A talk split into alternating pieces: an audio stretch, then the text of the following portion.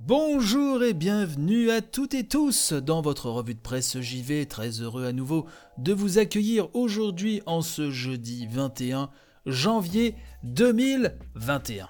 J'aimerais commencer cette édition en vous signalant que l'Union européenne a infligé une amende de 7,8 millions d'euros à Steam et 5 éditeurs pour entente. Alors j'ai pu lire ça euh, sur le Figaro.fr c'est une décision qui est intervenue donc euh, hier contre Steam, hein, donc 1 et 5 éditeurs, donc pour une entente ayant pénalisé les consommateurs en limitant la concurrence. Alors, essayez d'en savoir un petit peu plus grâce à ce papier, sachant que les 5 éditeurs en question sont Focus, Koch Media, Zenimax, Bandai Namco et Capcom, hein, donc qui se seraient mis d'accord pour mettre en place une clé d'activation des jeux qui empêchait leur utilisation en dehors de certains pays.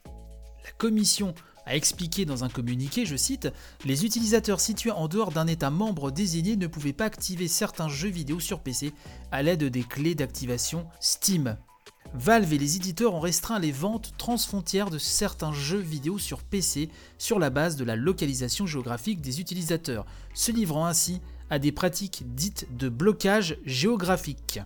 Alors on nous explique que ces infractions concerné au total une centaine de jeux, Hein.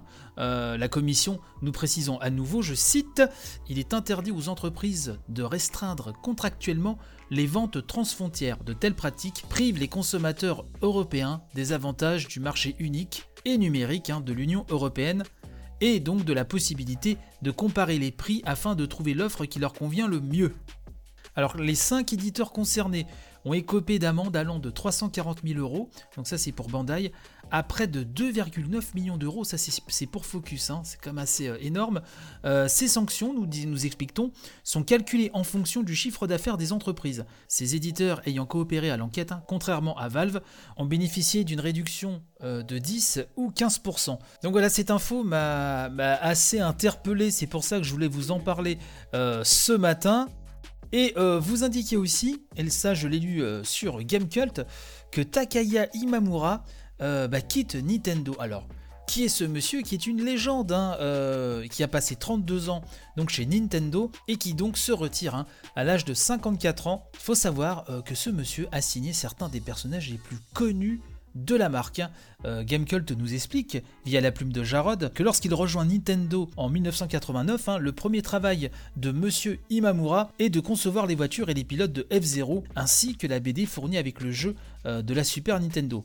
Par la suite, il fera partie de l'équipe de développement de Star Fox et crée les personnages du jeu en s'inspirant de ses collègues. Hein. Donc Shigeru Miyamoto l'a inspiré pour créer Fox McCloud, Tatsuyoshi Watanabe pour Falco, Katsuya Higuchi pour Peppy et Yoshi Yamada pour Sleepy. Euh, sur la génération N64, Monsieur Imamura prend de l'importance, nous explique-t-on, en étant nommé directeur artistique de Star Fox 64 et F-Zero X, hein, de chef-d'œuvre absolu, soit dit en passant. Un rôle qu'il occupera aussi sur un autre chef-d'œuvre, hein, The Legend of Zelda Majora's Mask. Donc vraiment une carrière assez euh, florissante. Un peu plus loin euh, dans le papier, on nous dit que Monsieur Imamura euh, s'est exprimé en qualité de réalisateur sur des créations originales comme les jeux Nintendo 3DS Steel Diver, qui était très sympa Steel Diver, tout le monde l'a oublié mais était très sympathique, et Tank Troopers. Il a également supervisé Star Fox Zero et a aussi été crédité sur Starlink Battle for Atlas, car vous savez que dans la version Nintendo du jeu, Fox était de la partie. Voilà un petit peu ce que je voulais vous dire pour cette édition.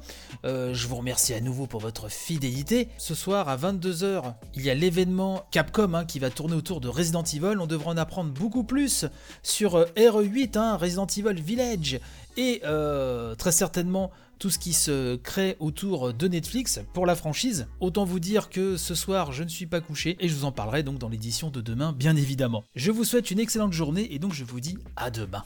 Bye bye.